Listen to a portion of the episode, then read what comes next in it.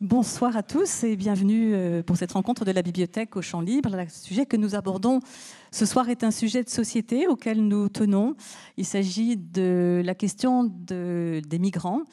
Et nous avons le plaisir d'accueillir Michel Agier, anthropologue, qui a cette approche qui nous permet de penser, de revoir peut-être les choses un peu différemment, en nous interrogeant sur cette notion d'hospitalité. Donc je vous laisse la parole. C'est Arnaud Vasmer qui euh, va animer cette rencontre. Et vous pourrez retrouver avec la librairie Le Fayère à la sortie de la salle tout à l'heure Michel Agier pour la dédicace de son dernier ouvrage euh, dont il va vous parler ce soir. Très bonne soirée. Merci Christine. Bonsoir à, toutes et à tous et euh, bienvenue à cette rencontre avec Michel Agier, vous êtes euh, anthropologue, vous avez euh, beaucoup travaillé sur euh, à la fois les migrants et la ville. Vous êtes chercheur à l'Institut de recherche pour le développement et directeur d'études à l'école des hautes études en sciences sociales. Et vous êtes avec nous donc pour ce livre paru au Seuil il y a quelques mois, L'étranger qui vient, repenser euh, l'hospitalité. C'est cette notion que l'on va discuter avec vous euh, ce soir, euh, cette relation, notre rapport à, l'étranger que l'on choisit d'accueillir ou non. Une pratique, l'hospitalité, que vous rappelez très ancienne, mais aussi très variable suivant les temps et les circonstances, mais aussi, et c'est un des fils conducteurs de votre livre, très variable entre le discours et la pratique, entre l'éthique et sa concrétisation.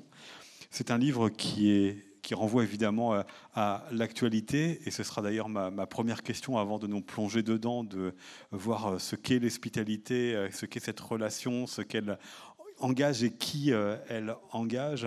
Est-ce que ce livre, vous l'avez euh, écrit par rapport à notre. Euh, je, prolonge la question volontairement par rapport à, l'actualité euh, de l'hospitalité et euh, peut-être ce paradoxe qu'il y a eu ces dernières années, notamment lors de l'ouverture de frontières, ou quand l'État s'est posé la question d'accueillir ou non des migrants, entre ce que l'État faisait et ce que certains citoyens ont pratiqué. Je pense à Cédric Héroux dans La vallée de la Roya, il y a bien d'autres que vous rappelez dans le livre, c'est-à-dire comment cette question de l'hospitalité eh bien, été euh, travaillé entre un État qui pouvait paraître la refuser, des citoyens qui, au contraire, l'ont prise en charge. Était cela le, point de départ de ce livre? Euh, Oui, c'est certainement, euh, c'est certainement cette, ce paradoxe, cette, contradiction ou ce conflit. Moi, je l'interprète un peu comme un conflit. Alors, il faudra expliquer ça. Mais effectivement, je veux bien partir de l'année 2015. Je dis je veux bien partir parce que tout le monde, en gros, part de l'année 2015 pour réfléchir à cette question de, des migrants. En 2015, c'est Angela Merkel qui décide d'ouvrir les frontières de son pays. Voilà, un million euh, de migrants et demandeurs d'asile qui arrivent en Europe, ce qui est quand même deux, deux à trois fois plus que l'année précédente. Puis ça a diminué, ça a diminué une moitié, ça a diminué encore une fois, et maintenant ça a considérablement diminué par rapport à 2015. Donc on a réellement un pic en 2015, mais euh, tout est relatif et à l'échelle de l'histoire, je ne sais pas si on s'apercevra en regardant les courbes de circulation euh, en Europe qu'il y a eu quelque chose de particulier en 2015. Mais pour nous, là, c'est ça qui a fait, c'est ça qui a fait événement. Euh, à la fois, donc, et, j'essaye de tenir tout le temps cette ce double aspect, c'est-à-dire à la fois des politiques d'accueil très, euh, très limitées ou restrictives ou hostiles, des discours euh, gouvernementaux ou médiatiques assez, euh, pour le moins, apeurés ou effrayants, en disant attention, c'est un danger, en supposant que, que dès qu'on parlait de la question migratoire, on, on, évoquait un danger, un risque. On utilise encore le terme le risque migratoire, par exemple. Donc on, associe toujours la mobilité ou la migration à des connotations euh, négatives, les risques, le danger, euh, les flux, etc. Euh, et en même temps, et pour le coup, toujours en même temps, des attitudes et des réactions dans la population européenne qui étaient tout à fait différentes. Alors je ne dis pas qu'il n'y a pas eu dans les sociétés européennes de gens qui ont manifesté leur, euh, peur ou leur, leur, leur rejet de voir arriver des gens étrangers. Mais ce qu'on a vu à partir de 2015, c'est précisément énormément de mobilisation de différents niveaux de la, de la société. Et moi, c'est ça qui m'a, c'est ça qui m'a intéressé finalement. C'est ça que j'ai trouvé de vraiment nouveau. C'est-à-dire que, alors que les réactions euh, gouvernementales, les réactions des États, euh, avec la parenthèse, si on peut dire, justement dans l'année 2015, des discours et des pratiques en Allemagne de Angela Merkel, on a eu quand même, en gros, le plus souvent des, euh, des propos et des politiques plutôt restrictives, euh, apeurées ou apeurantes. Et euh, en face de ça, donc, ce qui a été nouveau, ça a été une mobilisation de la société très importante. Est-ce que ça a vraiment été nouveau ce qui s'est passé en 2015 Parce que si on regarde l'histoire de France au XXe siècle, il y a eu à plusieurs reprises des épisodes comparables avec un afflux important de personnes et la difficulté pour l'État, pour les citoyens à les accepter. On peut penser aux républicains espagnols après euh, la guerre d'Espagne. On peut penser aussi euh, aux juifs, à toutes les populations d'Europe de l'Est, juste avant et au tout début euh, de la Première Guerre mondiale, hein, jusqu'au bateau le Saint-Louis qui a essayé de rentrer aux États-Unis et qui n'y est pas rentré. Donc finalement, est-ce que sur cette notion de l'hospitalité et de l'accueil, 2015 est vraiment révélateur d'un événement nouveau? Inédit dans notre histoire, même si on aime se rappeler que nous sommes un pays accueillant et que nous sommes un pays euh, pratiquant l'hospitalité. Oui, c'est intéressant de voir effectivement l'histoire. Euh, l'accueil ou le non-accueil euh, des réfugiés espagnols, par exemple, est intéressant puisque on a eu une première phase plutôt très accueillante avec dans l'année 38 et un gouvernement qui disait on accueille nos amis républicains, et c'était l'époque du, euh, gouvernement de, du Front populaire, et puis euh, en janvier, février 39, euh, là on a eu un gouvernement qui avait un propos tout à fait différent en disant nous ne voulons pas de tous ces réfugiés, nous allons les mettre dans, les, dans des camps. Il se trouve que je, suis au, au, conseil scientifique du mémorial du camp de Rivesaltes et, euh, et, donc on se réunit régulièrement, on va le faire dans, pas longtemps comme ça pour euh, ce, camp de Rivesaltes nous rappelle que l'histoire de France est aussi une histoire de camp, c'est-à-dire euh, de lieux où on a relégué des étrangers auxquels on ne voulait pas donner de l'accueil. Alors c'est pareil, on a on a à chaque fois le, conflit euh, euh, que je résumerai comme ça entre euh, l'hospitalité qui est une pratique et un discours qu'on associe en général à l'éthique, et puis des politiques d'accueil ou de non-accueil de la part des, gouvernements et il est il peut arriver que ça aille dans le même sens et plus souvent ça ne va pas euh, ça ne va pas dans le, dans le même sens. Pour ça que pour, euh, pour euh, circonscrire exactement ce qu'on entend par hospitalité, en général, je fais cet exercice-là, qui vaut ce qui vaut, mais qui aide à mettre les choses au clair, de dire on va réserver le terme d'accueil pour tout ce qui est de l'ordre des politiques, des institutions, des lieux, donc les, politiques publiques, politiques d'accueil, centres d'accueil, institutions d'accueil, etc. Et puis on va réserver le terme d'hospitalité à euh, des principes et des pratiques qui, euh, qui sont, on va dire, à la disposition de tout un chacun, euh, qui peut être par conviction, pour des raisons qui lui sont propres, plus ou moins hospitalier.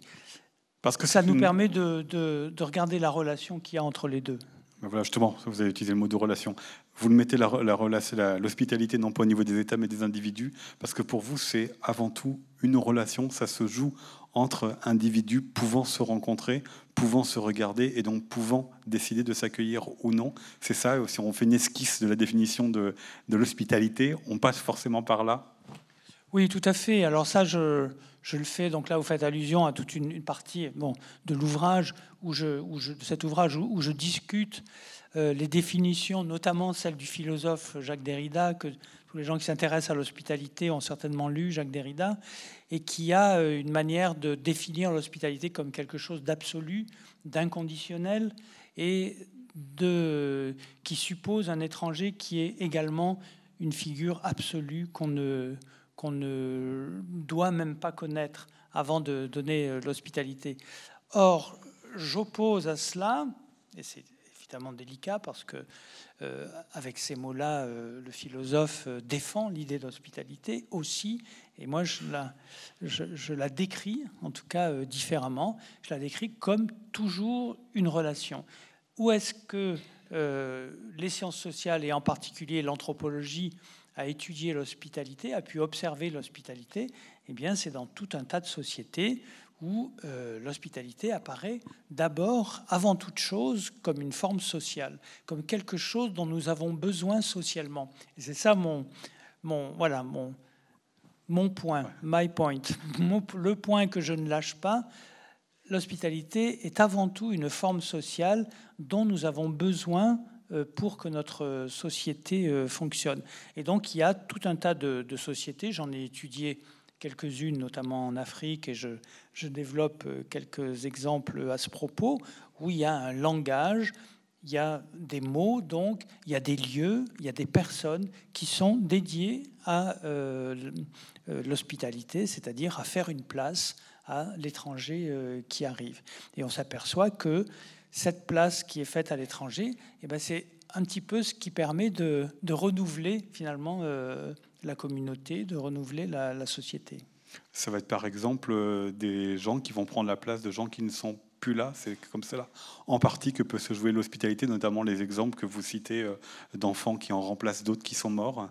C'est ça, pour c'est l'exemple qu'on connaît de l'hospitalité chez les Inuits, il y a eu pas mal d'études euh, qui ont été faites euh, là-dessus, et où finalement on accueille dans les maisons des, enfants qui viennent d'autres familles ou d'autres euh, villages, et ces enfants, bah, ils, incarnent finalement d'autres d'autres personnes qui sont décédées, et ils, permettent, dans des conditions de grande précarité comme l'Antarctique, de reproduire la société euh, euh, alors que les, conditions de reproduction sont particulièrement difficiles.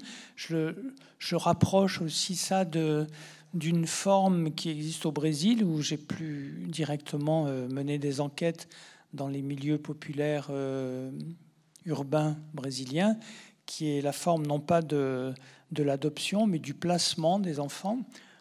On accueille dans les familles relativement plus aisé des enfants qui viennent d'une autre famille qui est moins aisée euh, euh, socialement. Et donc, et donc c'est encore une forme d'hospitalité, c'est-à-dire accueillir chez soi euh, un enfant qui n'est pas de, la, famille. le principe de l'adoption, eh ben, c'est un de ces principes aussi où on change la structure de la famille par une ouverture à quelqu'un qui est étranger à la maison, à la maisonnée, et on fait entrer cet étranger, on l'incorpore dans la famille. Jusqu'où est-ce que cet étranger est étranger Jusqu'où, à l'inverse, il devrait y avoir une certaine familiarité ou une certaine ressemblance pour accepter euh, donc, les personnes que vous venez d'évoquer ici. Mais si on regarde dans notre actualité plus récente et le cas de la Pologne qui s'est montrée très hostile à l'accueil euh, des migrants, j'utilise le mot migrant au sens large du terme, hein, venus euh, de Syrie. En revanche, elle est très militante et désireuse d'accueillir des migrants qui viennent de Philippines parce qu'il faut remplacer les gens qui ne sont plus là pour travailler. Et si elle choisit la Philippines, c'est parce que c'est un pays qui est très catholique comme elle est elle-même. Cet exemple, voilà, pour vous demander si se joue dans l'hospitalité un besoin de familiarité. J'ai repris un terme que j'avais découvert dans le milieu et dans la langue des Aoussa en Afrique de l'Ouest, qui ont tout un langage à ce propos, qui ont un terme pour parler de l'hospitalité, qui est le, le Zumunchi. Zumunchi, c'est pas tout à fait la parenté. Parfois, on le traduit par la quasi-parenté, par exemple. Et, euh, on dit euh, pour que le Zumunchi marche, pour qu'il y ait de cette relation d'hospitalité, il faut qu'il y ait de la confiance à Manin. La confiance est ce qui fait euh, moteur. En tout cas, c'est ce qui permet ce, lien. Et donc, je me disais, voyons dans notre propre histoire, comment est-ce que nous faisons pour euh, euh, faire marcher ce principe de la confiance? Eh bien, je pars d'une première, je vais faire un petit flashback, je pars d'une première conception de, que donne euh, une, historienne de, l'Antiquité euh, qui dit le, le, xénos, celui qu'on traduit par étranger, qu'on entend pas xénophobie par exemple, ne pas aimer l'étranger, le xénos, on le traduit aujourd'hui par l'étranger, mais au moment où le terme est utilisé dans la Grèce antique, il ne veut pas dire étranger, il veut dire hôte. Et c'est l'hôte qui reçoit ou qui est reçu, le même terme, xénos, parce qu'il est partenaire de la xénia, qui est la relation euh, d'hospitalité. Et elle explique, au départ, xénos n'est pas du tout l'étranger, c'est le proche. Donc, le partenaire de la relation d'hospitalité, c'est un proche. Et c'est ce que nous faisons tous, euh, tous les jours. Nous accueillons chez nous euh, des membres de notre famille qui n'y vivent pas forcément. Nous accueillons un peu plus largement un cousin, une cousine, une tante, un oncle, à moins que nous ne nous entendions pas très bien avec cet oncle ou cette tante, etc. C'est-à-dire que même dans la parenté, il faut qu'il y ait une relation où on se reconnaît, on, on pratique cette, cette relation. Ça n'est pas seulement euh, une parenté de représentation, comme on dit, c'est une parenté pratique. Il faut qu'on ait, euh, ait effectivement des, relations. Euh, si vous avez un parent dont on vous dit un jour, bah, tiens, tu as un cousin qui arrive de très loin, il va falloir l'accueillir chez toi, bah, je le connais pas. C'est pas comme ça qu'on fait. Donc il faut créer une forme de relation, il faut créer une connaissance il faut créer donc une confiance. Et donc je me suis posé la question, et je me pose la question sur ces sphères de confiance. est, dans, quelle, dans quelle sphère de confiance est-ce que nous donnons l'hospitalité? Ou plus exactement, il nous faut toujours une sphère de confiance pour pouvoir donner sans problème l'hospitalité. Alors évidemment, les gens disent, ben moi c'est inconditionnel, je donne l'hospitalité sans demander aux gens leur nom. Mais beaucoup de gens qui aujourd'hui sont dans des circuits ou des réseaux dans lesquels on organise cette euh, hospitalité, eh bien précisément sont dans des collectifs. Et un des constats qu'on a fait dans cette, euh, dans cette enquête collective dont, je parle un peu dans l'ouvrage, qui est sur l'hospitalité actuelle, euh, telle qu'elle a été donnée là depuis 2015, on s'aperçoit que la, la, plupart des gens qui donnent l'hospitalité à des migrants, et là, effectivement, sans même connaître leur nom, donc où on peut dire c'est inconditionnel de ce point de vue-là, ou c'est anonyme, mais ils le donnent parce que ce migrant leur est amené par une association, leur est amené par un réseau, leur est amené chez eux par quelqu'un qui leur dit vous pouvez avoir confiance, il n'y a pas de problème, euh, euh, ce jeune homme est tout à fait respectable euh, et il se comportera correctement chez vous. Donc on fonctionne aussi sur le principe de la sphère de confiance. Souvent, euh, les églises catholiques ou protestantes ou euh, islamiques fonctionnent comme des euh, réseaux au sein desquels on fait arriver des migrants ou des étrangers qu'on va accueillir chez soi. Au bout du compte, on accueillera effectivement chez soi. Mais la relation a été créée par une sphère euh, de confiance. Et de la même façon, je disais, bah, c'est dans les années 70, les exilés chiliens, les exilés euh, euh, argentins ou les exilés brésiliens arrivaient en Europe, ils étaient accueillis par des gens qui étaient mis en relation avec eux par ce même cette même sphère de confiance qui, là, pour le coup, était politique, idéologique, de solidarité avec euh, des, euh, des, mouvements euh, révolutionnaire ou de rébellion, etc. Parce que ce qui marchait là dans les exemples que vous venez de donner, c'est parce qu'il s'agit de peu d'individus et donc il y a possibilité d'avoir toujours des maillons à cette chaîne et qui ne marcherait pas ici depuis euh, quelques années parce qu'il s'agit de beaucoup de monde et qu'il n'y a pas forcément ces maillons de la chaîne qui font que euh, la confiance elle peut se transmettre de l'un à l'autre pour être en capacité euh, d'accueillir pleinement une personne. C'est pour ça qu'il s'est passé quelque chose en Europe depuis 2015 un nombre incroyable de réseaux qui se sont créés, des associations qui sont nées pour remplir cette, euh, euh, euh, comment dire, ce manque relationnel, ce manque sociologique même. C'est-à-dire qu'on est tous en Europe dans une société occidentale, on va dire, des sociétés européennes très individualisées, où nous n'avons plus de place.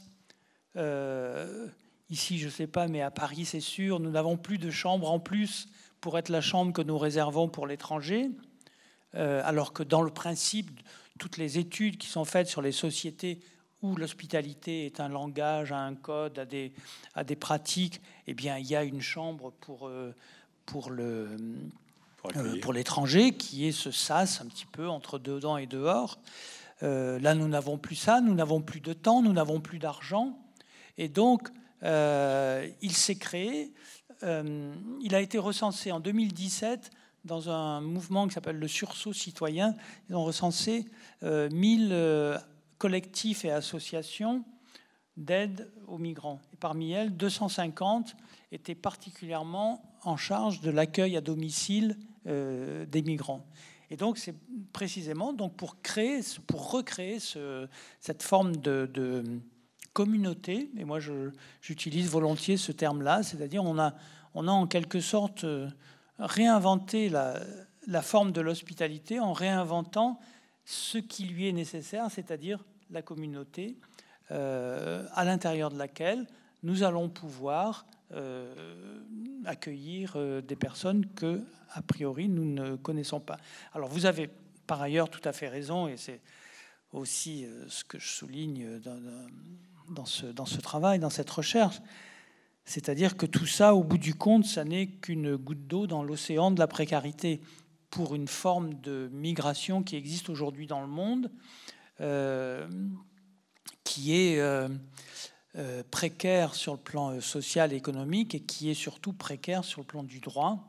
Et c'est finalement la question du droit que je pose, puisque toutes les, tous les efforts qui peuvent être faits euh, pour euh, résoudre individuellement ou collectivement des euh, problèmes de, solidarité ou d'hospitalité, au bout du compte, ne résolvent pas définitivement la question de la mobilité dans le monde. Et là, c'est une responsabilité des, États de, de, produire du droit à ce propos. On va revenir après sur la question du droit et de l'État, parce qu'effectivement c'est important dans votre ouvrage, mais je reste quand même sur ce que vous disiez sur les, conditions de l'hospitalité. Vous parlez de la confiance, mais vous, ce que j'ai bien compris, ce qui est comme condition, il y a aussi les conditions matérielles qui sont essentielles de la place aux euh, capacités à accueillir et donc à intégrer est-ce une des raisons pour lesquelles finalement, euh, collectivement, hein, je ne parle pas des cas euh, que vous venez de citer, des personnes qui se sont mobilisées, mais collectivement, finalement, on choisit aussi socialement qui, euh, à qui l'on offre l'hospitalité, suivant les niveaux de revenus, suivant euh, euh, les parcours de vie. C'est une des raisons qui explique cela la, la, dimension matérielle Oui, oui. C'est-à-dire que... Parce qu'un migrant qui vient travailler, qui a un bac plus 5 et qui vient travailler dans une grande entreprise, généralement, il n'y a pas trop de problème pour lui offrir l'hospitalité. Oui, non, mais là, il n'y a pas, là, il a pas de, il a pas de problème d'hospitalité. C'est-à-dire, effectivement, c'est intéressant ce que vous dites, parce qu'il faut réserver le, la pratique d'hospitalité à un geste.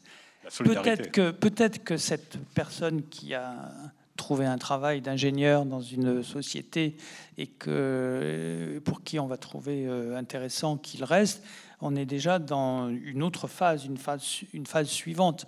Euh, il y, a une, y a une première, euh, il y a un premier niveau qui est assez général, mais où on ne distingue pas à ce moment-là, euh, qui est euh, euh, ingénieur Bac plus 5 et qui est d'une formation différente. c'est le moment de la circulation des personnes et de la circulation précaire. C'est-à-dire que votre ingénieur à Bac plus 5, il y a un moment donné où il fait la queue comme les autres, sous certaines conditions. Euh, s'il n'a pas eu la liberté de circulation, c'est-à-dire s'il n'a pas eu un visa lui permettant de prendre un avion et de traverser légalement une frontière, euh, il y a un moment où il va se retrouver comme les autres dans la file d'attente à la chapelle pour demander, euh, s'inscrire, euh, demander le, droit d'asile ou demander un, euh, une autorisation de, séjour. Il peut avoir à ce moment-là besoin de ces quelques jours, quelques semaines ou quelques mois où quelqu'un ou des personnes ou des collectifs vont faire ce geste d'hospitalité qui vont simplement dire tu n'es pas, n'es pas notre ennemi, euh, tu as le droit d'être là. Simplement ça, c'est déjà considérable, c'est déjà énorme comme, euh, comme euh, geste par rapport à tout ce qui existe en Europe de la part des gouvernements qui, au contraire, disent attention, tu n'as pas le droit de venir, sauf dérogation qu'on te donnera sous telle ou telle, sous telle, ou telle condition. Donc le, premier geste est celui-là qui m'intéresse et la condition effectivement de l'hospitalité dans ces cas-là, c'est que la personne qui reçoit ait les moyens de recevoir. Et donc, si je reviens à mes terrains plus traditionnels, on va dire, on s'aperçoit aussi que souvent, euh, ce sont plutôt euh, des gens qui sont socialement dans de meilleures conditions qui accueillent des gens qui en ont besoin parce qu'ils sont socialement euh, de niveau euh, de conditions euh, inférieures. Et donc, ce qui veut dire, et ça a été dit déjà par d'autres chercheurs qui avaient qui avait mené aussi toute une vague de recherches qui ont eu lieu dans les années 90. Allez savoir pourquoi. Euh, il y avait déjà cette, question aussi avec les conflits des Balkans. Et donc déjà à ce moment-là, on a, on a parlé au milieu des années 90 euh, de la question de l'hospitalité. Euh, et on revient maintenant à cette question. Les chercheurs sont, les chercheurs sont eux-mêmes dans la société et ils se posent les mêmes questions finalement que, que tout le monde dans la société. Simplement, ils, mobilisent du temps et des moyens pour essayer de, d'apporter quelques, quelques réponses. Et donc, déjà dans ces enquêtes-là, et aujourd'hui aussi, on se rend compte que la relation d'hospitalité est une relation qui est, comme on dit, asymétrique. On ne peut pas être, on ne peut pas être égaux en même temps. Du don contre don, c'est un échange, mais pas à égalité. C'est un échange qui n'est pas égalitaire. C'est un don qui aura peut-être un contre-don ou un contre-don indirect, c'est-à-dire c'est pas forcément la personne qui a été reçue qui euh, rendra ce qu'elle a reçu. Ça peut être sa communauté, comme on dit, euh, d'autres dans sa communauté qui rendront. Euh, mais ça veut dire que dans ce cas-là, on a une conception de l'hospitalité, et j'y reviens, comme une forme sociale qui met en relation bah, non seulement des individus, mais des communautés avec d'autres communautés. Et de ce point de vue-là, euh, on vient, on peut, on peut regarder dans le détail euh, les travaux des, anthropologues dans tout un tas de communautés. On peut aussi lire aussi les, philosophes, et donc trouver, euh, par exemple, les écrits du philosophe Emmanuel Kant au XVIIIe siècle, qui a défendu l'idée euh, de l'hospitalité, mais à, part à partir d'un point de vue qui, lui, était cosmopolitique, c'est-à-dire il faut que le monde, pour que le monde fonctionne, il faut qu'il y ait de, l'hospitalité. Et, et, il disait même, plus précisément, euh, l'hospitalité, ça sert à éviter la guerre. Et donc ça veut dire quoi? Ça veut dire que euh, l'hospitalité est une, euh, est une sorte de diplomatie. On lui a, on lui a fait d'ailleurs la critique ou le commentaire à ce philosophe qu'en fait c'était son, son traité s'appelle le traité pour la paix perpétuelle, si vous voulez. son traité pour la paix perpétuelle est en fait un traité de diplomatie euh, qui tourne autour de l'idée de l'échange d'hospitalité, en quelque sorte. À condition d'accepter euh, l'étranger qui vient chez soi, et à condition d'accepter cette part d'étrangeté qui va rester aussi euh, chez soi. Et on le voit bien aujourd'hui, euh, c'est en tension cette question-là, parce que des risques sécuritaires, parce que des risques identitaires, les, arguments sont connus. c'est ça aussi qui est en jeu sur cette diplomatie de l'hospitalité, c'est accepter que l'autre n'est pas forcément que dangereux, et aussi le connaître. Vous évoquez aussi cette figure de l'étranger qui va jusqu'à l'alien. Alors évidemment, qui avec les films de science-fiction euh, peut prendre un, autre terme, mais euh, c'est cette construction aussi euh, de l'image de l'étranger, elle est importante pour pratiquer ou non l'hospitalité.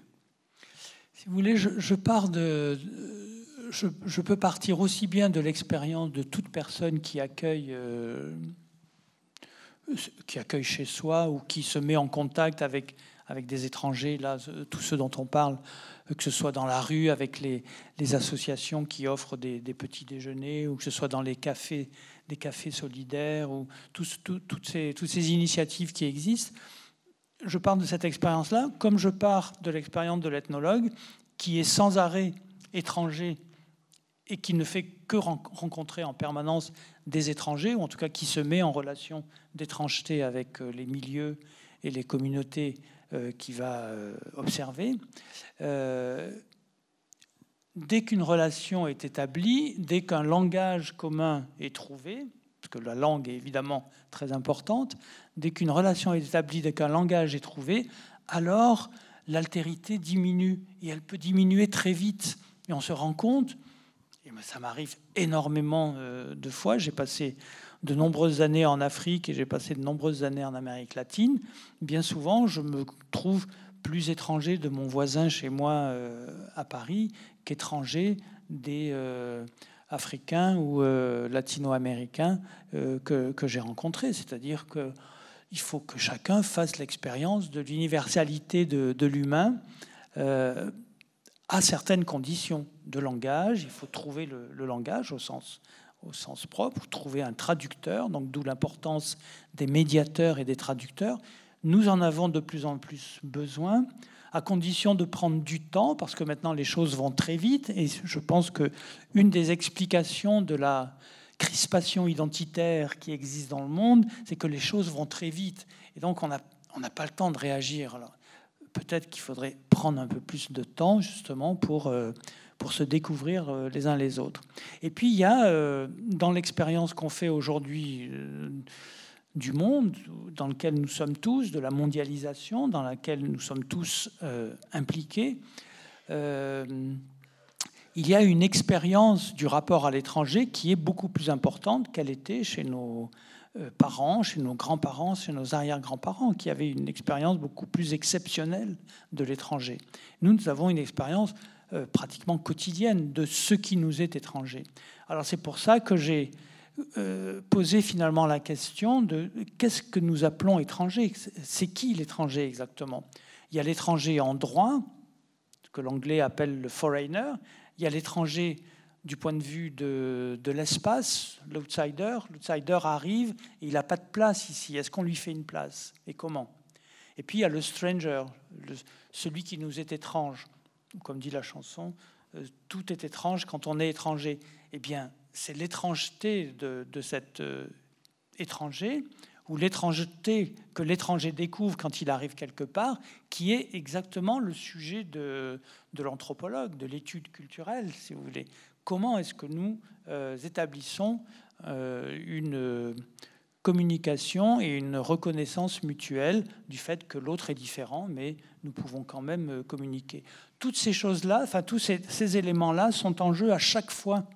Et c'est là où, euh, bah oui, c'est du travail. C'est pas facile. Je... Parce qu'il faut que ça marche des deux côtés, parce qu'on pourrait vous rétorquer que la France, et c'est aussi un discours très très fréquent. Hein. La France a accueilli beaucoup, mais que certains étrangers, alors je sais pas comment parfois on dit, n'ont pas fait leur part, euh, n'ont pas voulu s'intégrer, sont, sont repliés. Donc ça va fonctionner des deux côtés.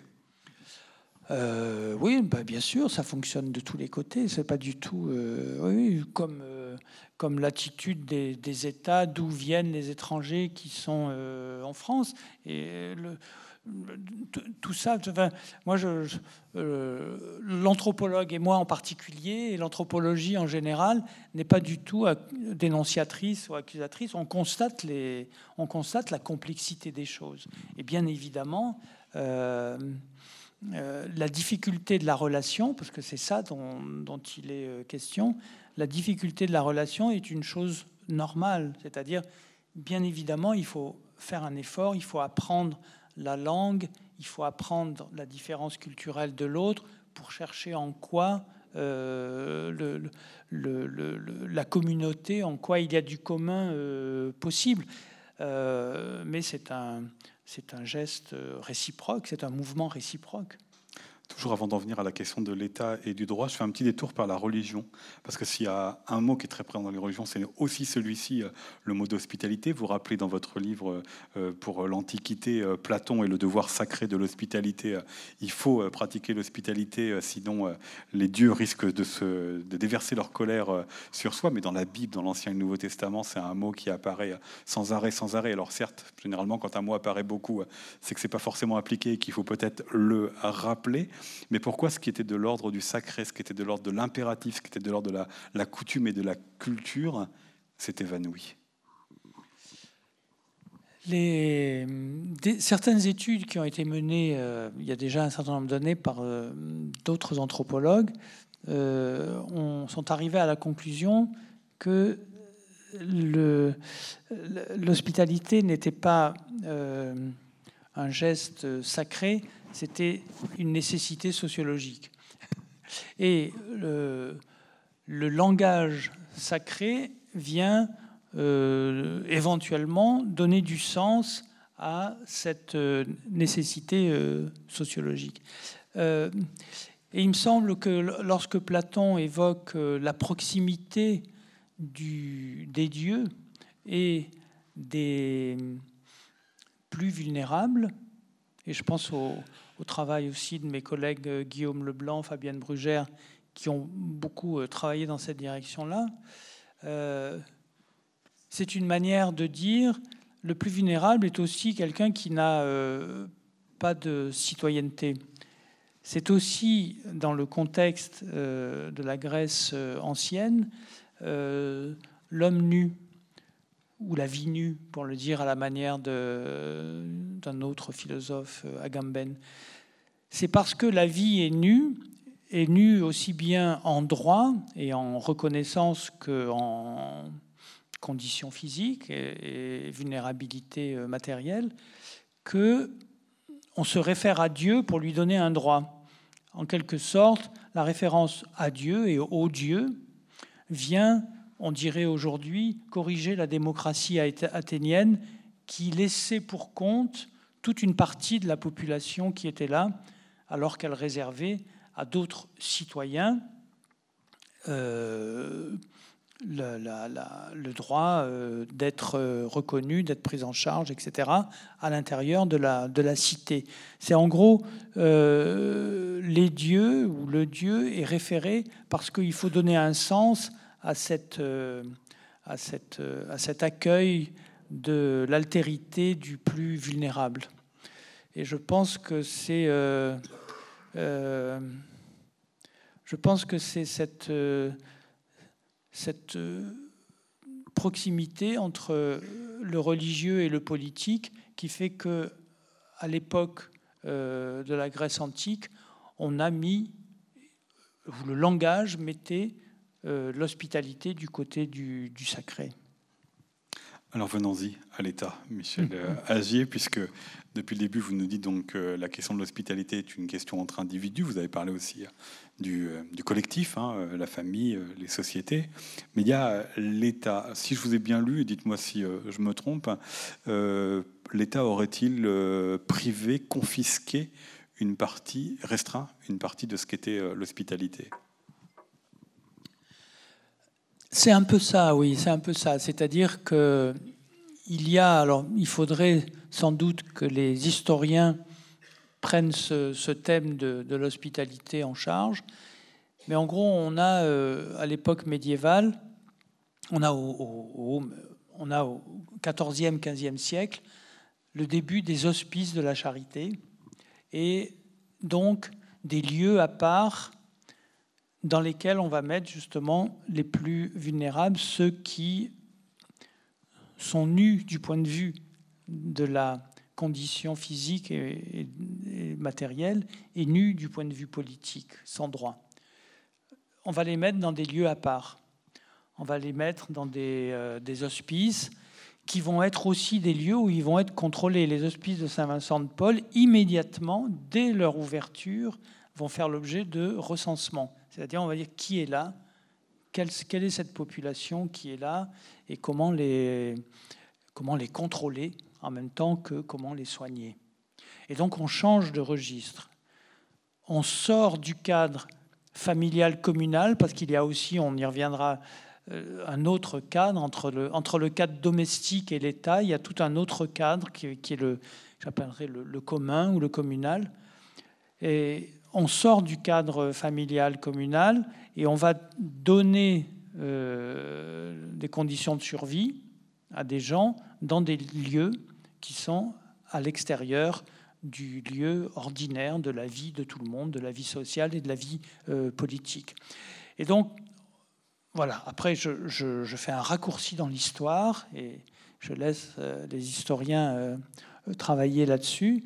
Et, et j'arrive à une époque où, au XIXe siècle, on a systématisé le droit d'asile, par exemple, et on a pu faire des institutions de l'État qui pouvaient accueillir. C'est pour ça qu'à un moment donné, je pense qu'on doit distinguer l'accueil et l'hospitalité où euh, l'État a des institutions et des politiques pour accueillir les étrangers avec de plus en plus de conditions, jusqu'à cette condition qui, devient euh, plus forte que celle de l'universalité euh, de l'accueil, qui est le territoire et la frontière. C'est-à-dire que le rôle de l'État se, se, se matérialise de, manière prioritaire dans euh, la protection d'un territoire et l'identification d'un territoire. Et donc les politiques migratoires, les politiques euh, de l'asile, les politiques de l'accueil sont euh, dépendantes de cette politique-là territoriale. Et c'est comme ça, comme ça que d'une certaine façon, l'hospitalité a été euh, sortie de son cadre euh, relationnel, de face à face ou communautaire, pour être pris par l'État et, euh, et disparaître. disparaître complètement, parce que vous avez parlé du, du droit, le droit d'asile notamment, ça peut être une des formes de mise en œuvre de l'hospitalité.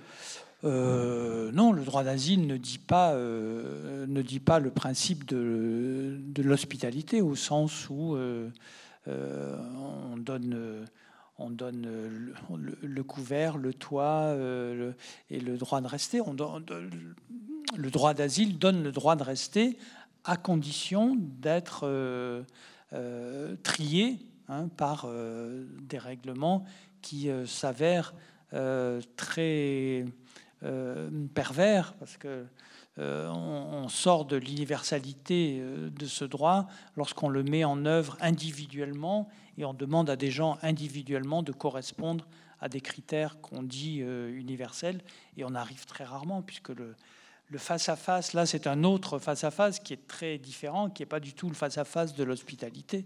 C'est le face-à-face de la scène de la demande d'asile, où l'étranger doit prouver un fonctionnaire de l'État qu'il mérite de pouvoir euh, rester là et ne pas être euh, expulsé. Il joue sa vie, si on peut dire, en quelques minutes. Euh, il joue au moins dix ans de sa vie dans un face-à-face avec quelqu'un qui va avoir le pouvoir inconsidérable de décider de, sa vie. Donc on est on n'est plus du tout là dans la, relation euh, d'hospitalité. Mais effectivement, à partir de cette question de, l'asile, est un des éléments d'un ensemble qui fait ce qu'on peut appeler une politique d'accueil. Mais là, beaucoup de gens dans le milieu associatif disent que c'est la politique du non-accueil. Disons que c'est la politique de l'accueil avec beaucoup de non-accueil dans ce dispositif-là. Mais là, à ce moment-là, on est, on est en dehors de, on est en dehors du, euh, de la pratique d'hospitalité et on, et on, est aussi, je crois, en dehors du principe d'hospitalité. C'est pour ça que... Même, en, même quand l'État confie à des associations, à des organismes, la prise en charge justement des personnes qui euh, entrent ou veulent entrer sur le, territoire en leur offrant un accompagnement, en leur offrant un logement, en leur offrant euh, quelques moyens financiers, même si évidemment on peut critiquer en disant que ce n'est pas assez. Même dans ces cas-là, pour vous, elle ne pratique pas, elle ne met pas en œuvre des conditions pour pratiquer l'hospitalité? Ça peut être une aide, ça peut être une, une, contribution.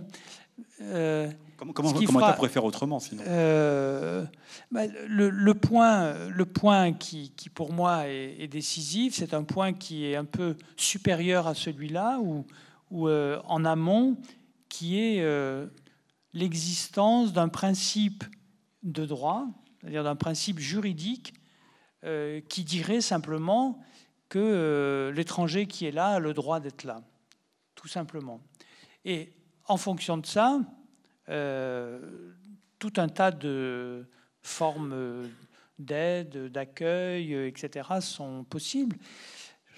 Il y a eu l'exemple de l'Allemagne est intéressant parce qu'on en a parlé en 2015 et puis après plus. Et euh, ce qui est intéressant, c'est que précisément en Allemagne, il y a eu une certaine constance dans euh, l'attitude du gouvernement de se mettre en lien avec le tissu associatif. Et donc, effectivement, par tout un tas de mesures assez simples euh, sur le plan euh, économique, d'aider de, les associations à trouver des logements pour, pour les, les migrants, les, migrants les demandeurs d'asile, enfin, etc., etc. Et et, en général, on n'en a pas parlé, mais quand on, je me suis retrouvé une ou deux fois en Allemagne ces derniers temps et j'ai discuté avec quelques collègues qui disaient mais non tous les problèmes que vous avez en France de conflit entre le monde associatif et l'État nous on le on le connaît pas parce que le euh, la, mécanique euh, fonctionne assez facilement. Donc il peut y avoir euh, il peut y avoir un, un, principe comme ça qui fait que euh, l'État euh, soutient le tissu associatif qui va soutenir les individus, les personnes qui vont euh, être plus accueillantes. Mais il y a quelque chose qui est avant, quand je, quand je parle du principe d'hospitalité, c'est en, amont de, en amont de tout ça. C'est-à-dire, c'est le, le principe juridique qui consiste à dire ben, tout le monde a le droit à la mobilité dans le monde. Et donc, on est à égalité, tout le monde a le droit égalitairement à la mobilité dans le monde. C'est-à-dire que ça, si on applique ce principe-là, ça fait déjà beaucoup. C'est déjà énorme. Les, conséquences sur le plan de la liberté des individus est, est, considérable. Et les conséquences sur les engagements des États aussi, elle est considérable. Et donc là, euh, euh, ça, nécessiterait évidemment une relance du tissu associatif, un soutien de la part de l'État au, tissu associatif, et puis des... Euh, et puis des, euh, des, espaces, des lieux euh, là d'accueil public pour qui, qui, seraient intégrés dans les politiques de l'État. Parce que ce que vous dites n'est pas complètement utopique, c'est-à-dire que considérer que l'étranger a le droit de venir, qui a ce droit à la mobilité, on voit bien que la marche du monde, dans tous les cas, ne va pas vers là, parce que plein de paramètres euh, guerriers, économiques, climatiques font que les migrations euh, risquent d'être plus importantes encore demain euh, qu'elles le sont aujourd'hui. Et vous citez à plusieurs reprises depuis le début de la rencontre l'exemple de l'Allemagne comme étant un bon exemple, sauf qu'il est limité puisque la France et d'autres ont peu, voire pas suivi, et que ça a été limité dans le temps, et que si effectivement on n'a pas parlé du relais des associations, en revanche on a beaucoup parlé de l'après, c'est-à-dire la montée de l'extrême droite. Alors, il y a plusieurs éléments. Oui, oui, on y va. Euh, effectivement, euh, l'Europe, les pays européens n'ont pas du tout suivi euh, Merkel en, dans le dernier trimestre de l'année 2015. Ils ont, et, le gouvernement français en tête ont, critiqué ce qui avait été dit et fait à ce moment-là. donc il y a eu un, isolement politique au niveau européen. Au niveau national, la montée de l'extrême droite n'a pas lieu dans les régions où les migrants ont été euh, accueillis, sont, sont arrivés. sauf que ce fut un argument électoral. Mais l'argument existe toujours. Partagé aussi par des, par des gens. L'argument, euh, vous savez, c'est bien connu en France aussi, euh, pour l'électorat français, la, crainte des, la crainte des migrants qui arrivent, paraît-il, est une cause d'un vote d'extrême droite à Saint-Pierre et Miquelon. Donc, donc c'est aussi en, en, Allemagne que euh, le vote d'extrême droite a plutôt lieu bah, dans des lieux qui sont euh, ceux de la crise politique allemande, c'est-à-dire l'ancienne Allemagne de l'Est,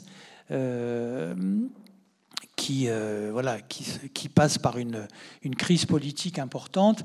Et je pense qu'on a tort, et on pourrait aussi parler de l'Italie, évidemment, on a tort de mettre en relation toujours les deux, les deux éléments. Je pense qu'en Italie, par exemple, l'Italie est le, est le lieu du, du, modèle Riace, comme on dit, c'est-à-dire le modèle de l'hospitalité villageoise, où un village entier s'organise et se met à revivre justement parce que euh, le maire, le maire et avec le maire, le conseil municipal et les habitants euh, ont on, accueilli, euh, non seulement accueilli, mais on, fait jouer aux migrants un rôle moteur dans la dynamique de leur village qui, dans la région de Calabre, précisément, était plutôt abandonné de son état. On va revenir au, village, mais ça veut dire que l'argument que je vous ai euh, proposé, qui est cette crise identitaire, finalement, il n'est pas pertinent pour vous? Que même si effectivement c'est la partie d'Allemagne qui aurait le plus voté pour l'extrême droite n'est pas la partie qui a connu le plus de migrants, de voir arriver beaucoup d'étrangers dans un pays peut aussi euh, bah, effriter la confiance en soi, effriter la confiance nationale et donc euh, tendre encore plus la question de l'éventuelle hospitalité. Oui, oui, oui. Mais je pense c'est un petit peu ce que je disais tout à l'heure, c'est-à-dire c'est une les choses vont très vite aujourd'hui. Les choses vont très vite. Et donc, c'est un peu comme si on avait des mouvements historiques qui ont déjà eu lieu dans l'histoire, mais qu'on les ait un peu en accéléré. Et donc il y a beaucoup plus de circulation, on circule plus vite, il y a des gens, il y a une démocratisation des moyens de transport, par exemple euh, l'avion, mais pas seulement l'avion, les routes. En Afrique, on a construit des routes, on a beaucoup plus de moyens de circulation, on peut aller d'un pays à un autre d'une manière beaucoup plus facile, euh, en Europe aussi, en Asie aussi. Donc euh, la, mondialisation s'est énormément développée techniquement et elle est en retard socialement et culturellement sur son développement technique. C'est comme si euh, il y avait un ajustement qui ne se faisait pas euh, euh, parfaitement, qui n'était pas en, parfaite contemporanéité.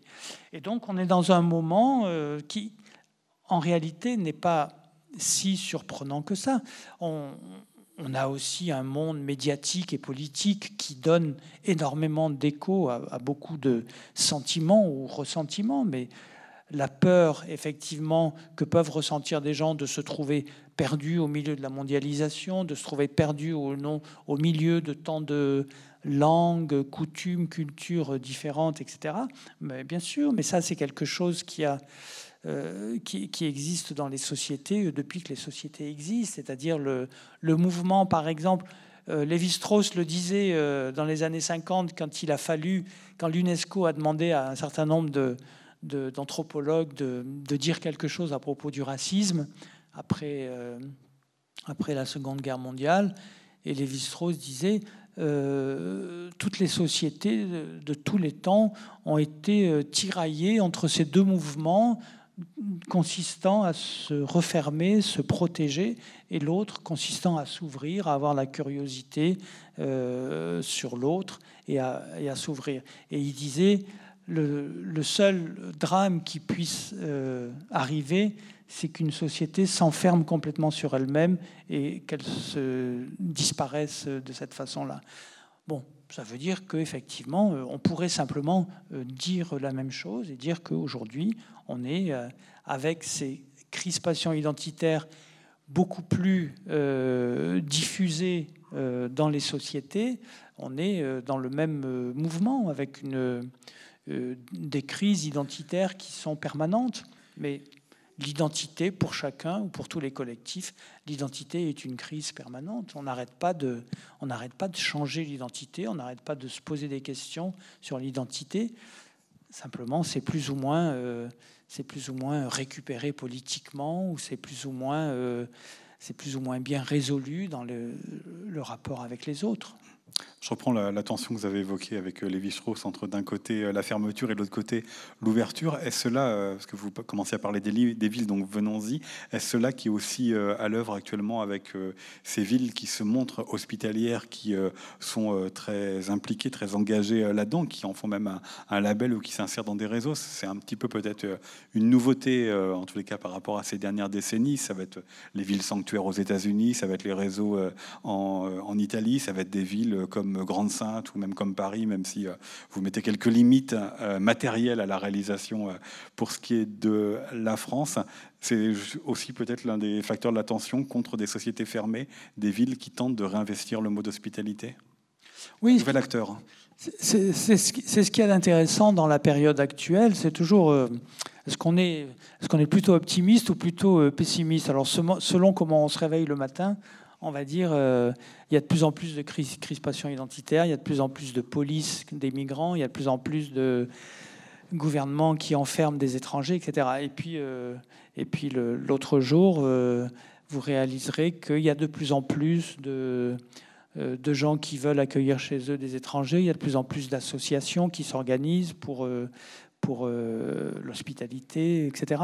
Et il y a de plus en plus de mouvements dans les, dans les administrations municipales. Alors là aussi, je dis avec beaucoup de réserve, il n'y en a pas autant que ce que certains aimeraient qu'il y ait, mais ça commence à exister. Et donc même en France, euh, il y a. Euh, il y a eu deux moments. Il y a eu le, au milieu, en 1995, c'est aussi là où, où le philosophe Derrida est intervenu pour, pour parler d'hospitalité, etc., euh, il y avait le, mouvement des villes-refuges, mais qui était un mouvement en fait assez, euh, assez réservé, qui était euh, l'ouverture des villes aux écrivains qui fuyaient leur pays et donc aux écrivains en exil.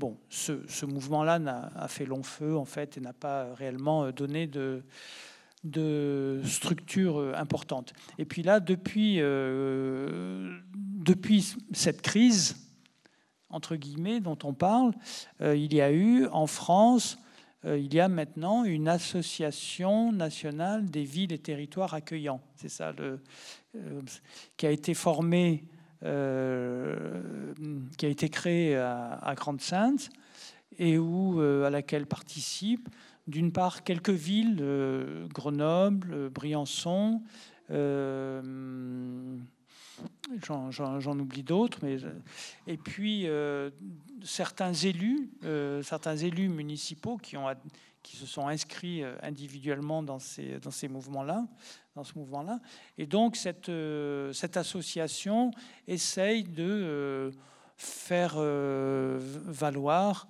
un certain nombre de principes d'accueil dans les villes, euh, fondées un petit peu toujours sur, sur ce principe que non, l'étranger qui arrive, il a droit euh, à être reçu dignement, quel que soit son lieu de provenance, quelle que soit sa situation administrative, quelles que soient les, les conditions dans lesquelles il arrive. Et c'est déjà beaucoup, c'est déjà beaucoup. Déjà, alors, à Paris, on est loin du compte parce que euh, Parce que vous écrivez que l'hospitalité ne se décrète pas en prenant l'exemple d'implantation euh, dans un quartier sans donner les moyens euh, matériels, humains pour la réalisation de, l'hospitalité. En gros, on a imposé aux gens du quartier d'être hospitaliers. Alors ça, c'est un, c'est un exemple, c'est un autre exemple, l'exemple de la place des fêtes.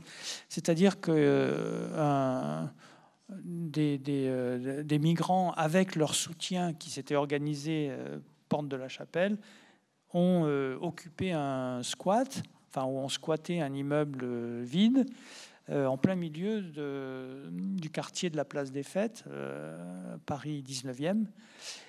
Et il a fallu deux jours seulement pour que la ville dise on est d'accord, vous pouvez rester là. Alors qu'il y avait eu d'autres tentatives avant dans d'autres quartiers, et là, la ville, elle disait non, non, vous ne pouvez pas rester là. Alors, effectivement, euh, c'est dans le quartier du 19e, dans un lieu où il y a déjà à peu près 30% de la population qui est étrangère, d'origine étrangère, où euh, les habitants étaient déjà organisés en association pour essayer d'obtenir une médiathèque qu'ils n'arrivaient jamais à obtenir, à avoir une école, etc.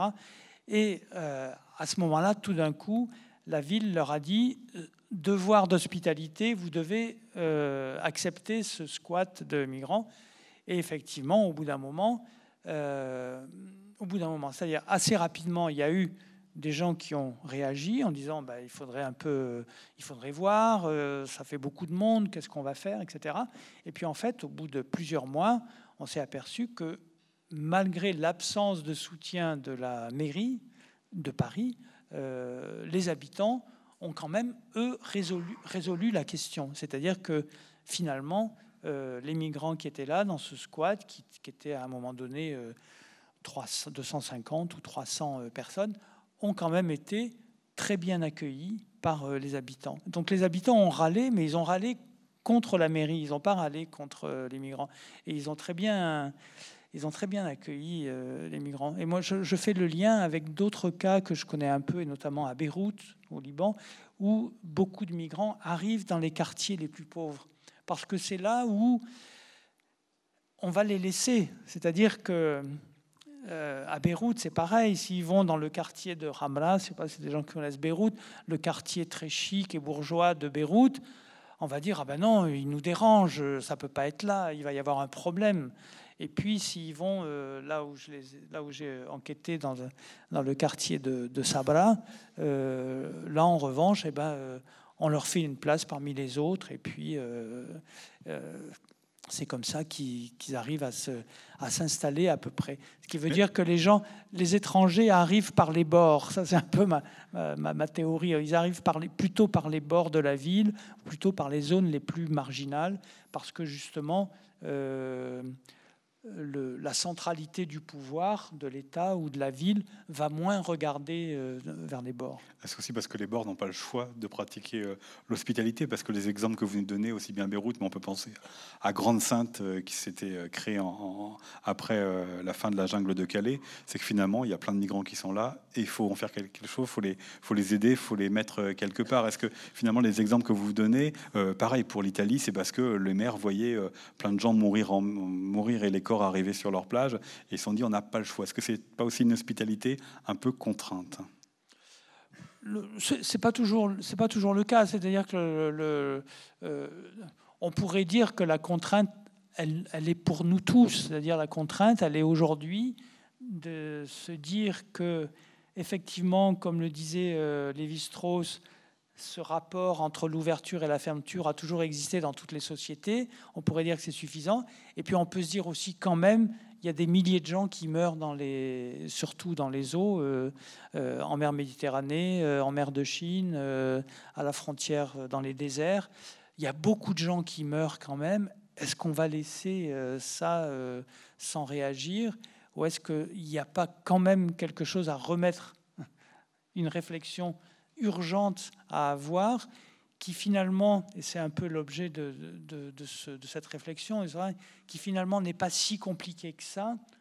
On n'a pas besoin de révolutionner toute la société. Ce sont des choses que les sociétés ont déjà faites euh, et qui peut-être nous permettraient de répondre à cette... Euh, cette situation tout de même euh, mortifère de au moins 40 000 morts euh, aux frontières depuis l'année 2000, on va dire, au moins 25 000, peut-être plus, 30 000 maintenant en Méditerranée, de personnes qui meurent.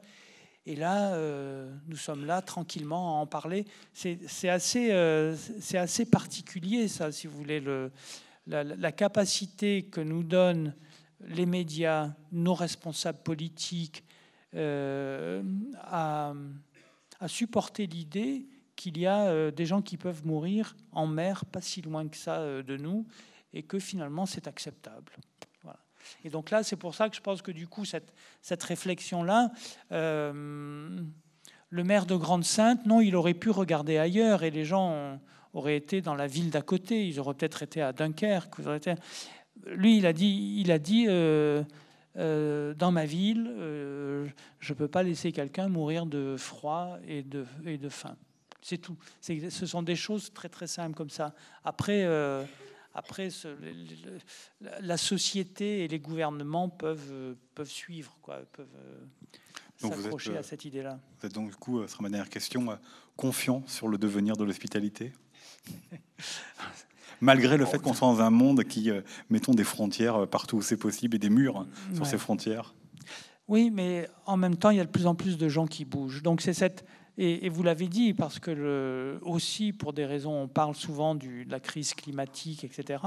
Eh bien, la crise climatique, elle est déjà là. C'est-à-dire, il y a parmi les gens qui bougent, il y en a déjà qui sont en train de bouger parce que il y a cette euh, impossibilité de continuer à vivre dans un lieu qui a été inondé, euh, euh, parce, que, la sécheresse fait que l'agriculture est impossible, etc. Donc, donc ça, ça y est déjà.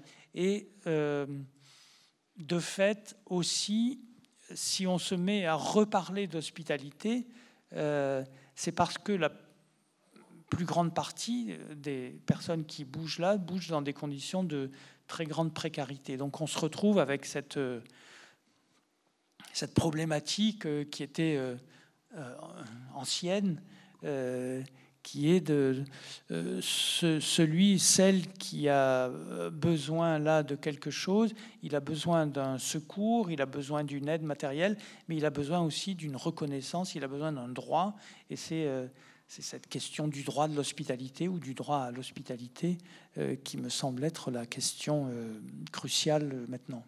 Ben voilà, maintenant, c'est les questions du public pour prolonger cette conversation sur l'hospitalité. Nous avons déjà une main qui se lève au milieu.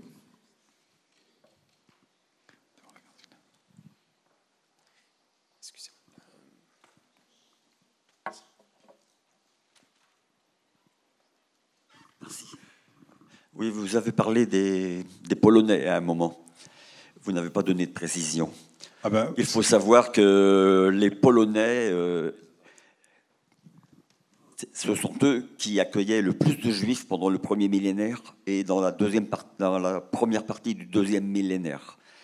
Et maintenant, ils sont vraiment anti-juifs, alors qu'ils ont été pendant une heure et demie, hein, enfin pendant 15 500 ans, oui, ils ont été les, les gens qui les accueillaient le mieux. Hein. Je pense que c'est important de le savoir. alors c'est pas du tout contradictoire avec la question que je posais, parce que c'est moi qui introduit la Pologne dans la conversation. C'est juste pour rappeler que le gouvernement polonais se montre très hostile à euh, l'accueil de migrants venus principalement du Moyen-Orient, et en revanche signe des partenariats ou est très proactive pour faire venir des Philippins parce qu'ils ont un marché de l'emploi qui euh, le demande et parce que les Philippins sont catholiques et pas les autres. Moi, je voulais faire une deuxième remarque. Je voulais demander, euh, si c'est trop difficile pour vous à répondre, vous ne me répondez pas.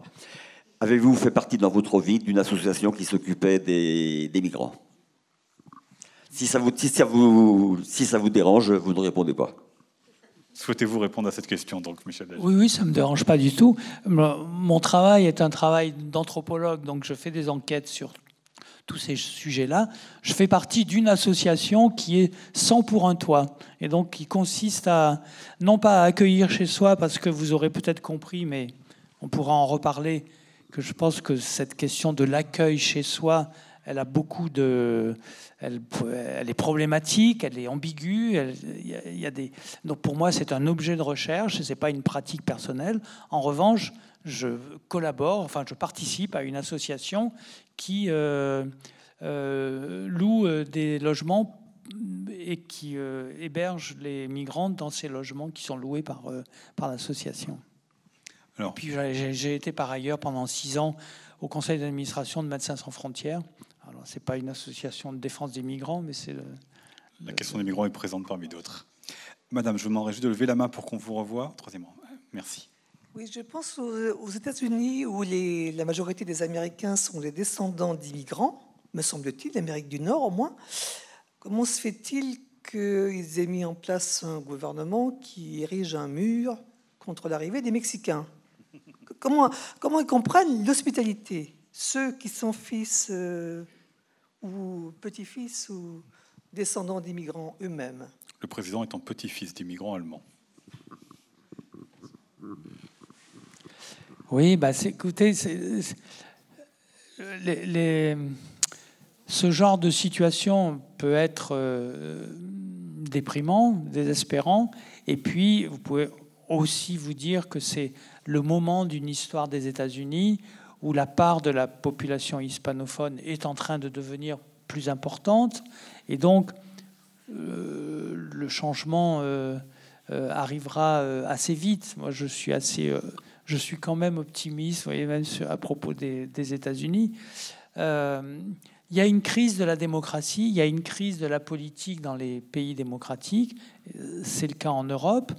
Vous pouvez comparer euh, les États-Unis avec euh, au moins déjà l'Italie, peut-être avec la France. Et la crise de la représentation démocratique qui provoque ces, euh, mouvements politiques basés sur la rancœur, sur la rage, sur euh, le rejet de l'autre, euh, tiennent à très peu de choses.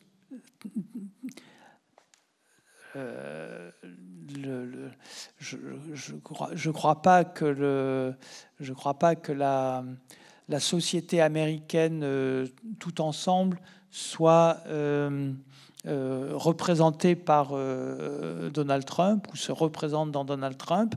Et on peut dire aussi, ce qu'on arrive, moins à savoir parce que les, médias euh, couvrent énormément, à tous les sens du terme, ce qui se passe dans un pays vers l'autre pays. Mais aux États-Unis, il y a énormément de mouvements, et notamment le mouvement des, villes sanctuaires, qui a été redynamisé par, après l'élection de, de, Donald Trump. Donc il y a beaucoup de, décisions, notamment euh, les, décisions concernant l'immigration de Donald Trump, qui ne sont pas appliquées par les villes, euh, par de nombreuses villes américaines. Et le mur est toujours pas construit, et je ne sais pas s'il réussira à le construire. Une autre question à gauche? Oui, merci. Euh, je ne sais pas, je vous ai écouté. Est-ce que, au point de vue chronologique, on peut comparer l'accueil en Grèce il y a 2500 ans et puis maintenant? Vous l'avez dit vous-même, euh, recevoir quelqu'un chez soi maintenant avec les villes, euh, ben même on n'arrive plus à héberger nos parents quand ils sont vieux dans nos appartements parce qu'on n'a plus la place. Donc, si vous voulez, tout ça, c'est du passé. Ça veut dire que L'Afrique, par exemple, moi j'ai lu dans plusieurs articles, l'Afrique va doubler de population dans les 30 ans qui viennent. Donc les problèmes d'aujourd'hui, c'est rien par rapport à ce qui va arriver dans 30 ans. Et est-ce que ce qu'on est en train de prendre comme probable solution aujourd'hui, ça sera valable dans 30 ans Parce que ce n'est pas la peine de commencer avec des choses qui ne seront pas valables. Donc si vous voulez, il y a aussi autre chose, c'est l'évolution des sociétés. Il y a 150 ans, il n'y avait pas la sécurité sociale. Les gens, maintenant, ont la sécurité sociale en France. Ils ont aussi les retraites qu'on n'avait pas avant. Les gens ont cotisé pour ça. Et quand vous voyez que, par exemple, un immigré qui va avoir les mêmes droits que les Français arrivant à 30 ans a le droit au regroupement familial où il fait venir sa famille à 50 et 60 ans, âge où on commence à avoir des problèmes de santé, ces gens-là qui n'ont pas cotisé, résultat, vont consommer de ces choses-là. Non, mais je vous en parle parce que c'est une réalité.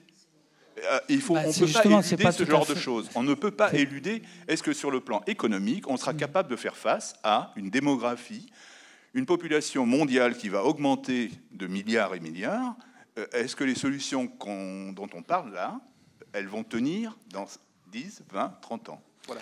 Voilà, je, veux juste répondre sur la, réalité, parce que vous dites c'est la réalité. Non, ce n'est pas la réalité. Voilà. Ben C'est-à-dire que d'une part, sur ce qui est de la, sur le plan économique, tous les économistes, alors je sais pas, vous, vous pouvez dire que tous les économistes se trompent, mais tous les économistes reconnaissent que, au minimum, le rapport euh, gain-perte de la migration, tout compris, est euh, nul. Et beaucoup mettent l'accent sur le fait, mais vous pouvez ne pas me croire, mais moi je ne suis pas au niveau de la croyance, je suis au niveau de la réalité.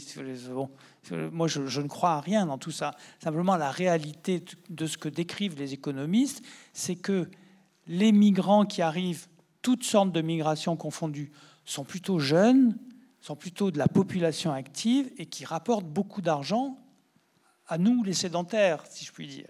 Et donc, euh, ils payent la sécurité sociale. Même, des travailleurs sans papier, comme on dit, les travailleurs sans papier payent quand même la sécurité sociale parce qu'ils ont un bulletin de salaire et le bulletin de salaire que leur fait leur, leur patron euh, inclut euh, la sécurité sociale.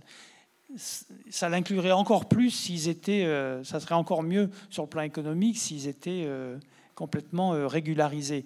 Mais, euh, mais le, le, rapport, si vous voulez, des, euh, des migrants tout confondus est plutôt un rapport bénéfique pour ce qui est de la sécurité sociale. Ils rapportent plus d'argent qu'ils n'en dépensent, qu'ils n'en prennent.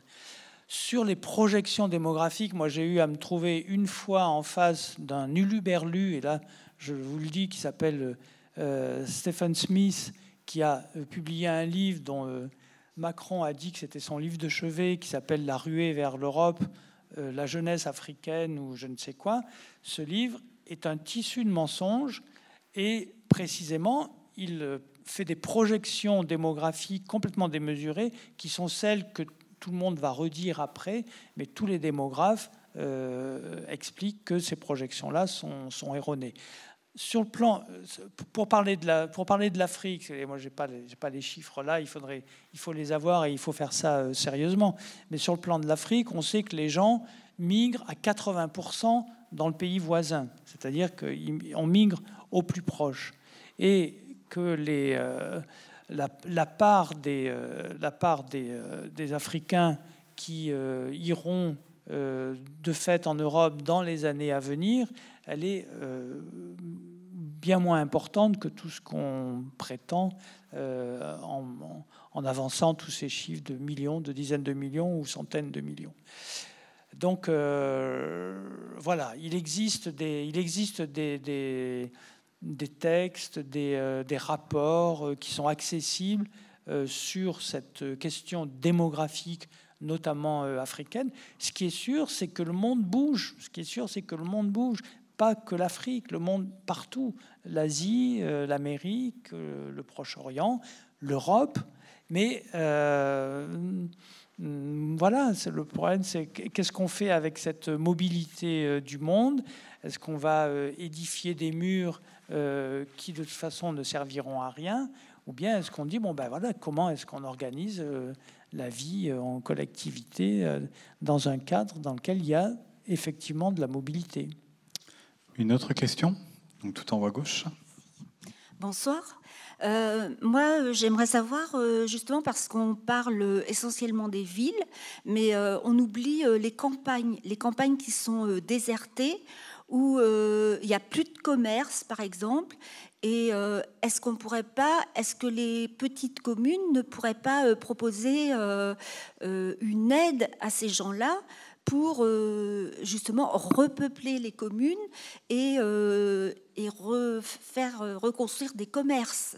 Il me semble que vous avez parlé tout à l'heure comme d'une petite commune qui s'est fait, qui était revitalisée par l'arrivée de migrants. Oui, oui, tout à fait. Puis il y a plusieurs communes en Bretagne, notamment euh, Trébordin, entre autres, qui est très connu pour ça, mais il y a des communes aussi dans d'autres endroits en Alsace, dans le Pays Basque, des, voilà, des communes qui se sont beaucoup mobilisées euh, à Barcelonnette euh, pour euh, accueillir les migrants. Mais effectivement, cette réalité-là, elle est assez générale. Simplement, il, faudrait pour ça que les, que les gens aient bah, des conditions administratives, juridiques et économiques qui leur permettent de rester. Oui, je crois que. C'est comme ça qu'on comme ça qu'on dynamise les pays. C'est comme ça que les pays se sont toujours euh, dynamisés et relancés. On parle beaucoup de la vieille Europe, mais on peut aussi penser à la jeune Europe. Et puis, est-ce qu'il y a une dernière question? Oui, monsieur à gauche. Oui, je voulais juste dire. Ah, bien dans le micro, s'il vous plaît. Comme ça, c'est bon? Oui. Alors deux petites choses. Euh, euh, déjà, crise des migrants, le, mot crise, parce que des migrations en France, il y en a eu. moi qui suis né dans la Lorraine sidérurgique, des migrations, on a eu, je ne vais pas vous citer tout, enfin italienne, espagnole, portugaise, maghrébin, des Turcs aussi, des Polonais, des Yougoslaves, enfin ça posait peu de soucis, je crois, à l'époque, même si dans les propos, alors les Italiens c'était les Rital, les Maghrébins c'était les ratons ou autres, enfin, dans, les propos qu'avaient les gens, on parlait facilement d'un vrai Français, mon oncle, un vrai Français. Bon, il y avait des, restes du nationalisme de la guerre 14-18 aussi dans tout ça, peut-être.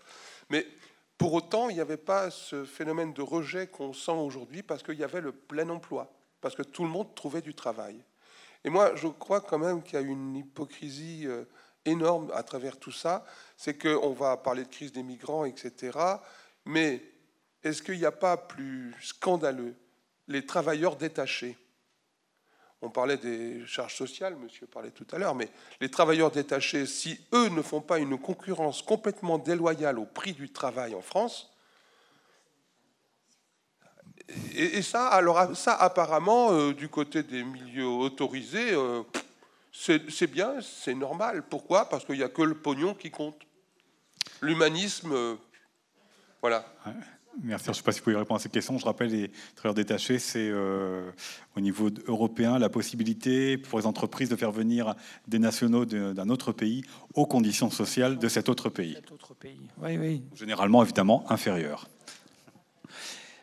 moi, j'insiste beaucoup là, sur, la, sur la dimension juridique de cette, euh, à la fois de la, d'un principe juridique d'hospitalité, par exemple, qui, euh, qui serait euh, applicable à l'échelle mondiale, idéalement qui serait opposable, comme on dit, qu'une règle internationale pourrait opposer aux nations, ce qui paraîtrait, là pour le coup, très utopique aujourd'hui de faire accepter ça. Mais d'une manière générale, je pense qu'il y a encore à, faire pour avoir euh, un ensemble de règles politiques et juridiques qui permettraient de circuler librement dans les mm, bonnes conditions pour tout le monde. C'est-à-dire pas seulement pour nous, mais pour tout le monde. Et euh, une de ces règles, c'est les règles du travail. Or, la, la Convention internationale du travailleur migrant, le savoir, c'est la convention, qui est très favorable à la circulation, à la mobilité, mais qui a été signée par le moins de pays, euh, et notamment par aucun des pays européens. Donc, euh, euh, effectivement, c'est encore une affaire politique qui existe à l'échelle globale, mondiale. Y avait un, grand, un grand sociologue que j'aime beaucoup qui est décédé il y a peu de temps, qui s'appelle Zygmunt Bauman, euh, qui parlait beaucoup de la mondialisation. Et puis il disait, je suis désolé, mais à problème global, solution globale. Et donc l'environnement, problème global, solution globale. La migration internationale, problème global, solution globale. La question du travail, aujourd'hui, c'est de plus en plus une question qui se pose à l'échelle globale, puisque effectivement il peut y avoir euh, ce genre d'accord qui est fait où on crée de l'inégalité. On a le droit de la mobilité à l'intérieur de l'Europe, mais on crée de l'inégalité encore euh, à l'intérieur. Donc on en rajoute. Et on on va rendre l'égalité encore plus difficile euh, donc à cette échelle à cette échelle euh, internationale. Donc pour ça, euh, pour ça ben, il faut faire de la politique à l'échelle mondiale. Et c'est ça qui est sans doute euh, pour ça que je, pour ça que je, développe l'idée que, la, que la, le cadre dans lequel on trouve cette solution, c'est le cadre de la cosmopolitique, c'est-à-dire la politique à l'échelle mondiale, parce qu'à chaque fois, on va se trouver avec ces querelles nationales. évidemment, peut toujours rétorquer que c'est une utopie, euh, etc. Mais non, c'est un horizon, puisque maintenant, on le voit, de fait, les gens circulent, de fait, les gens vont d'un pays à un autre dans des conditions de travail euh, déplorables. Euh, donc, Donc la question se pose concrètement, pratiquement. Elle se pose, elle se, elle se pose pas dans les nuages ou dans les rêves. Elle se pose concrètement, pratiquement. Et à ce niveau-là, on peut se demander effectivement quelles sont les, quelles sont les, forces juridiques et politiques qui peuvent faire euh, aboutir à un certain nombre de règles qui auraient euh, peut-être pas le pouvoir d'être opposables au plan national, parce que si, on, dit que c'est opposable, on va avoir tous les gouvernements nationaux réagir immédiatement en disant il n'en est pas question, mais qui soient au moins des principes que des associations, des organisations puissent utiliser pour euh, faire valoir un certain nombre de droits. Je voudrais dire, le droit peut changer. Euh, euh, on a parlé, on n'est pas revenu là-dessus, sur ces différents mouvements qui existent un petit peu au nom de la solidarité, au nom de l'hospitalité. On a évoqué Cédric Héroux. Et, et Cédric Héroux donc, a d'abord été condamné pour avoir été... Délit de solidarité. délit de, voilà, le, le délit de solidarité. Et sa condamnation a été invalidée par le Conseil constitutionnel qui a récupéré un mot dans la Constitution, qui est le mot fraternité. Et c'est en utilisant ce mot fraternité qui est dans la Constitution qu'il a pu être euh, dit que non, la condamnation de Cédric Héroux est anticonstitutionnelle. Elle n'est pas amorale, elle n'est pas immorale, elle n'est pas, euh, pas bien, elle est anticonstitutionnelle. Et donc, c'est ça qui est intéressant, parce que cette décision-là, ben, elle vient pas de n'importe où, elle vient de tout ce mouvement qui existe dans la société, avec des gens qui défendent l'hospitalité, la solidarité, toutes ces associations qui se sont créées et qui font qu'à un moment donné, quelqu'un dans le Conseil constitutionnel est allé chercher ce mot en disant mais on a ce mot dans la Constitution, on peut l'opposer à, un jugement qui a été, euh, qui a été porté. C'est comme ça que marche euh, le droit et la politique, et c'est comme ça qu'on peut peut-être faire un peu bouger les choses. Voilà, pour prolonger la conversation, euh, je vous encourage donc à lire L'étranger qui vient, repenser l'hospitalité que vous pourrez trouver à la sortie de la salle, ainsi que Michel Agier pour une séance de dédicace. Merci beaucoup à vous. Merci à vous.